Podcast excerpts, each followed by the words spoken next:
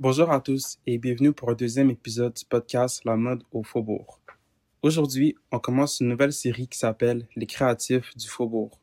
En fait, cette série va surtout permettre de mettre le spotlight sur les talents des étudiants et étudiantes. Je m'appelle Loïc et je vous souhaite une bonne écoute. Des métiers des faubourgs de Montréal. Donc aujourd'hui, on est avec Justine. Écoute Justine, je vais te laisser te présenter. Eh ben, salut, je m'appelle Justine. Euh, je suis étudiante au Faubourg depuis bientôt un an. Euh, je suis dans le groupe 284 de jour. Et euh, ben, j'essaye de devenir une designer de mode. Yes. Euh, en ce moment, on est chez toi pour enregistrer le podcast. Je suis entouré de vêtements, de création en cours, plusieurs choses que tu fais en ce moment. C'est d'ailleurs à partir d'ici que tu crées tes pièces pour ta marque. Donc ouais, Justine, présente-nous ta marque de vêtements. Ok, dans le fond, euh, ma marque s'appelle Mundaneries. Mhm. Euh, Est-ce que tu veux que j'explique ce que ça veut dire? Ouais. ok, dans le fond, l'idée du nom, euh, ça vient du mot mundane en anglais qui veut dire quelque chose de tous les jours. Puis j'en ai comme fait un mot qui n'existe pas. Mhm. Puis c'est un petit peu ironique parce que ce que je fais, c'est pas vraiment de tous les jours, mais en Ouais, même ouais. temps, oui. Ça pousse comme les limites du genre. Un peu, ouais. Euh, Puis c'est ça, dans le fond, je fais du tricot, du crochet et de la couture. Euh, J'apprends tout de moi-même euh, depuis que je suis jeune. Mhm. Puis là, euh, ben, c'est pour ça que je suis allée à l'école pour perfectionner euh, ma couture, pour continuer, continuer à travailler sur mon brand. C'est quand que tu as commencé à aimer la mode en fait? Euh, depuis que je suis enfant, honnêtement, je me rappelle là, de très jeune âge, tu sais, quand tu dis euh, je vais être vétérinaire, je vais être pompier Ouais. ou whatever, moi c'était comme je voulais être que- designer de mode ou je voulais être designer d'intérieur. Oh Euh, je, je viens d'une famille qui est très artistique, euh, du côté de mon père, beaucoup de cinéma. Euh, donc, tu sais, j'ai grandi en voyant des costumes de cinéma, Ok, wow. puis, euh, des, des- tu sais, ça, ça, a toujours été quelque chose qui, qui m'a intéressée, puis aussi de juste moi, de la manière que je m'habille, puis comment tu peux t'exprimer avec Mhm. tes vêtements, puis comme ressortir du lot, puis tu sais, Ça a toujours été dans ton entourage, puis dans ton cercle, la mode, puis comme ouais. l'art en général. Ouais, j'ai j'ai été détournée de ça euh, beaucoup de fois, mais ça a toujours fini par revenir à ça. Puis euh, j'ai décidé que c'est ça que j'étais dans de faire. Puis la plupart de tes outfits que tu as présenté, parce que tu as présenté un- à un fashion show qui s'appelle la HEC, tous les outfits sont en ce moment en présentation dans une vitrine qu'on a tous les deux installée devant la cafétéria. Parle-nous de tout le travail derrière tes créations. Bon, fait que dans le fond, euh, le HEC, ça, ils font des fashion shows à chaque année. Euh, Je me suis fait contacter par quelqu'un de l'équipe pour le show cette année qui s'appelait As- Asylum. Dans le fond, ils ont comme catégorisé le show euh, en différentes catégories, puis moi, ils m'avaient mis dans la catégorie extravagant. OK. Euh, ils m'ont donné un délai de un mois pour come up avec euh, 12 à 14 looks, ce qui est euh, beaucoup.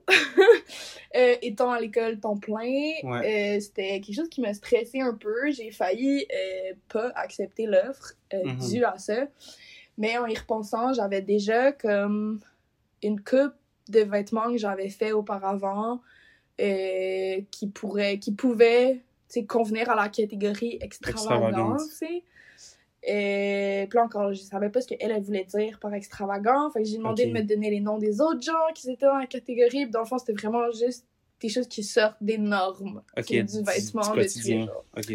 Fait que c'est ça. Fait que j'avais déjà une coupe de morceaux ou des idées que j'avais eues précédemment qui sont plus des morceaux justement de, de comme runway. Mhm. Parce que ce que je fais, c'est que j'essaie de faire du prêt-à-porter pour faire de l'argent avec ça, veux, veux pas, puis comme pouvoir vendre mes trucs à des prix qui sont abordables.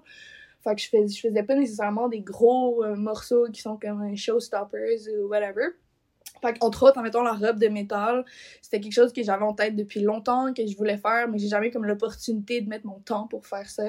Donc ça, je l'ai fait. J'avais une robe que j'ai pas présentée finalement, mais euh, c'est une robe, c'est comme un spider web Mhm. en tricot. Euh, puis là, je me suis comme basée de ça, puis le outfit vert avec comme plein de cut-outs, puis Oui, plein de... celui qui est sur la babillard, je pense. Ouais, fait que je me suis comme inspirée de ça. J'avais la robe, euh, l'autre photo qui est sur le babillard, la robe en, en crochet, genre fishnet, qui était une jupe à la base, Hmm, que j'ai transformée en robe.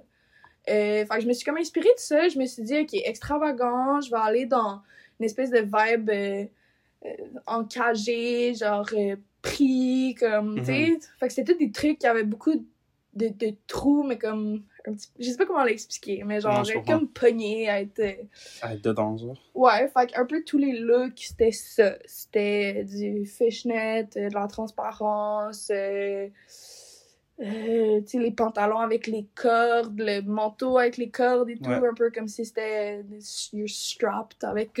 Le tricot revenait aussi. le tricot revenait aussi. ouais, les- c'est ça. Puis tu sais, moi, en fait, c'était mon deuxième fashion show que j'ai participé. Ouais. Puis dans ce temps-là, je te connaissais, mais pas trop, tu sais. C'est vrai, on se connaissait pas tant. En fait, on s'est fait présenter par Ouais. Marie-Angela. Oui. Parce que tu sais, au cause début, du fashion show. exactement, puis comme au début, j'étais vraiment gêné, puis je te trouvais tellement cool, mais comme, j'avais comme cette gêne de venir te parler, puis comme, venir te dire comme, allô, t'es vraiment cool, genre. Je peux avoir l'air intimidante, je pense. des non, fois. je sais. Puis là, après, Marie-Angela a fait les présentations Mhm. officielles, puis comme, ça a créé un clash parfait avec moi puis Mandana Weiss, tu sais. Justement, elle nous a présenté parce que tu faisais un show que j'ai assisté. Au show, tu m'avais pas dit que c'était quoi le nom de ta marque, en fait. C'est vrai, j'avais oublié de te communiquer cette information. Puis tu sais, j'étais assis comme vraiment au premier rang, Ouais. puis je vois les mondes défiler, je vois les collections aller, puis je savais pas que t'étais dans la catégorie extravagance aussi. À un moment donné, je vois que c'est écrit Mandana Weiss, puis je vois en fait un des manteaux, puis le deuxième look, le troisième look, puis là j'ai tout de suite su que c'était toi, genre. Puis je trouve que c'est important d'avoir une identité de marque, puis je trouve que tu l'as bien mis en place, tu sais. Comme on voit tes vêtements, puis on voit que c'est toi qui les as fait, Ouais. puis on voit ton identité. C'est drôle que tu dises ça parce que des fois, justement, j'ai l'impression que je m'étale un peu partout. Mhm. Puis que je. Tu sais, il y a des trucs qui se répètent. Mais moi, justement, j'ai de la misère à comme un peu me situer là. Mais on- Mhm. tu sais, de toi qui me dis ça, je. je... I'm glad to hear it. Tu m'as aussi dit que euh, récemment, tu voulais commencer à faire des vêtements pour hommes, ainsi que des tailles inclusives. Mhm. Est-ce que c'est ça qui s'en vient pour toi? 100%. Euh... Écoute, de la manière que j'ai commencé mon brand, euh, c'était plus euh, lancé dans les airs comme ça. J'ai commencé à faire du upcycling au début. Euh, J'avais parti avec une amie. Mon amie, elle a lâché le projet. Mhm. Puis là, j'ai commencé l'école. Puis j'ai- eu de la misère à comme investir à 100% là-dedans. Euh, mais je te dirais que oui, j'ai vraiment envie d'avoir un brand qui est inclusif de tout ce qui peut être inclusif, que ce soit euh, les tailles, que ce soit le genre, que ce soit euh, whatever. C'est sûr que moi, je suis plus axée sur la mode qui est plus, je veux dire, comme féminin. Mhm. Euh, je suis pas très size inclusive en ce moment parce que j'ai pas les connaissances encore pour comme Non, pouvoir l'être. C'est quelque chose que j'aimerais vraiment plus pousser vu qu'on l'a comme effleuré un peu à l'école en gradation et tout. Euh, parce que je pense pas que comme aucun brand devrait être seulement target envers Vers une, un corps spécifique. c'est très très spécifique là. je trouve Non, ça je vraiment plate Mhm. puis euh, je trouve que c'est un problème aussi dans le dans l'industrie de la Ouais, mode en fait. Puis euh, ça s'en va dans l'autre direction. Puis euh, I would be glad to be a part of it. Là. Mais c'est vrai, parce que, tu sais, quand même, moi, j'ai commencé la mode, en fait, puis, tu sais, j'avais, pour moi, les pantalons, c'est mon plus gros problème. Mhm. Comme j'ai jamais pu trouver ma taille, puis genre, des trucs qui fit bien, donc j'ai été au faubourg pour apprendre à le faire, à les faire moi-même.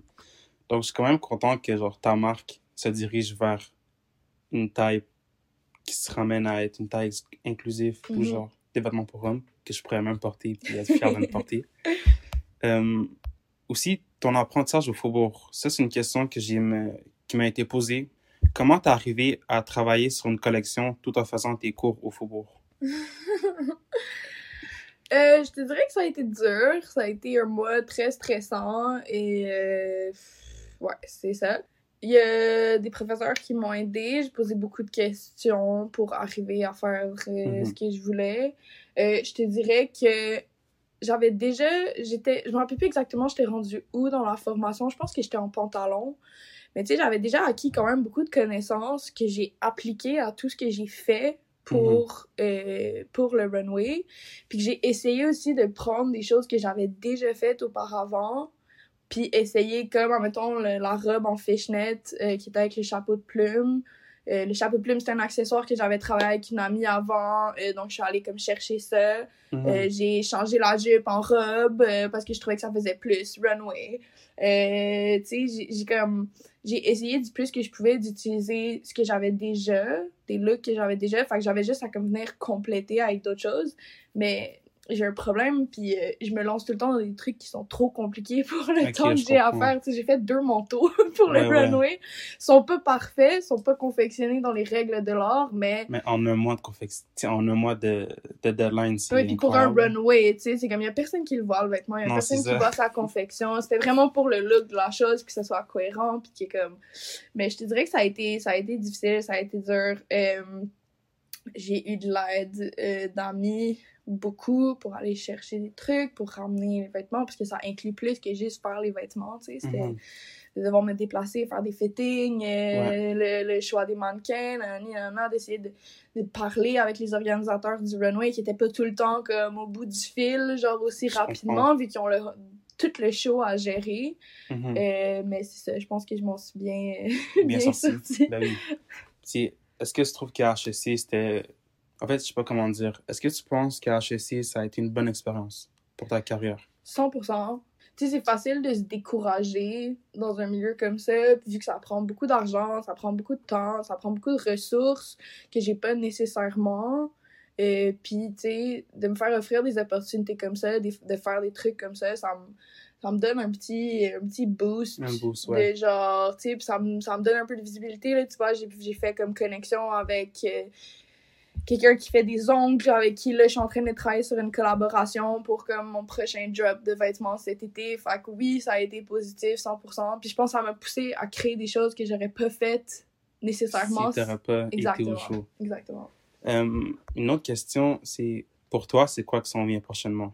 j'essaie de pas y penser trop concrètement. Je suis pas le genre de personne qui me fait des comme Des big gros plannings. Exactement. Tu sais, j'essaie de comme go day by day. Euh, je te dirais qu'il faudrait que je vois comme un peu plus loin à long Mhm. terme. Euh, mais dans le fond, ce que j'aimerais vraiment, c'est juste d'avoir un brand qui peut être successful à long terme, puis de Mhm. continuer à faire ce que j'aime, puis de build une clientèle, puis de comme travailler avec d'autres artistes que j'aime, puis vraiment pouvoir grandir ça, puis éventuellement, j'aimerais ça pouvoir comme sortir de Montréal, puis que mon brand soit plus comme international. Mais ça, c'est à long terme. Je pense que j'ai encore beaucoup, beaucoup d'apprentissage côté comme business à faire pour que Mhm. ça puisse euh, fonctionner. Mais euh, je te dirais qu'une chose qui me bloquait avant, c'était mes skills de confection. Parce que j'ai appris à coudre de moi-même. Euh, c'est- Ça fait quand même euh, 12 ans que je couds de moi-même. Fait que j'en ai appris beaucoup, mais Mm. ça n'a jamais été on point. Fait que à chaque fois que j'avais des idées de trucs que je voulais faire, je- je- ça me bloquait parce que j'avais pas les connaissances pour le faire. Je comprends. Fait que là, je pense qu'après avoir fini le faubourg, ça va vraiment m'avoir comme Solidifier la ouais, chose. Ouais, 100%. Ça va m'avoir comme redirigé, puis avoir accès à des ressources, puis tu sais, les professeurs, eux, toute leur expérience de vie, puis tout Oui, leur, leur contact, puis tout ça, ils sont tous là à comme nous l'offrir. Fait que Oui. je vais en prendre du plus que je peux, puis on verra bien ce qui va se passer. C'est ça. Quand même, moi, je trouve qu'au Faubourg, tous les profs, ils se donnent à, à 100% pour t'aider. Mhm. Que ça soit au niveau business, comme Karine qui peut te donner les bons contacts, ou genre Eliane qui une- tu sais, qui a une longue expérience, ou Marie-Angela qui va tellement t'aider. Ouais. Je trouve que tous les profs ont tellement une approche très bonne avec les élèves. Puis comme, tu peux venir leur parler de tous tes projets, puis ils vont vraiment t'aider. 100% sont, sont, sont très ouvertes et très comme sont, sont, sont full in puis Mhm. genre ils veulent ton succès puis ils veulent tu sais qu'il y ait comme une relève dans le milieu puis euh, honnêtement on est vraiment choyés avec les professeurs qu'on a je suis heureusement surprise Écoute, j'ai une question pour toi. Euh, si tu pourrais euh, designer ton propre fashion show, comme de la musique, au coiffeur, puis tout, comment tu l'aurais fait? en fait j'avais un projet euh, il y a un petit moment qui va probablement arriver un jour Mhm. Euh, mais j'avais envie de faire un show dans un milieu urbain, genre un peu random. Ok.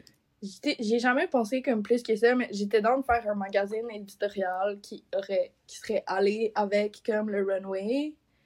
Et puis c'est ça, de faire ça dans un genre, dans un, je sais pas, un entrepôt abandonné, une genre dans un parc, comme Mhm. whatever, tu sais, Comme un peu vraiment genre. une place comme qui est non centrée sur la mode. Ouais, c'est ça. Pas genre une salle, tu sais, ou quelque Ouais. chose comme ça. C'est ça. J'aurais, j'aurais, j'aurais go from that, puis de faire Mhm. des quoi, des comme le fun, mais, tu sais, ça prend. Ça, prend beaucoup, de temps. ouais. Ça prend du temps, ça prend des modèles, tu as plein de choses à mettre en place. Ça prend de l'argent, beaucoup d'argent. Mais au final, tu as la motivation puis tu as les capacités nécessaires pour le faire.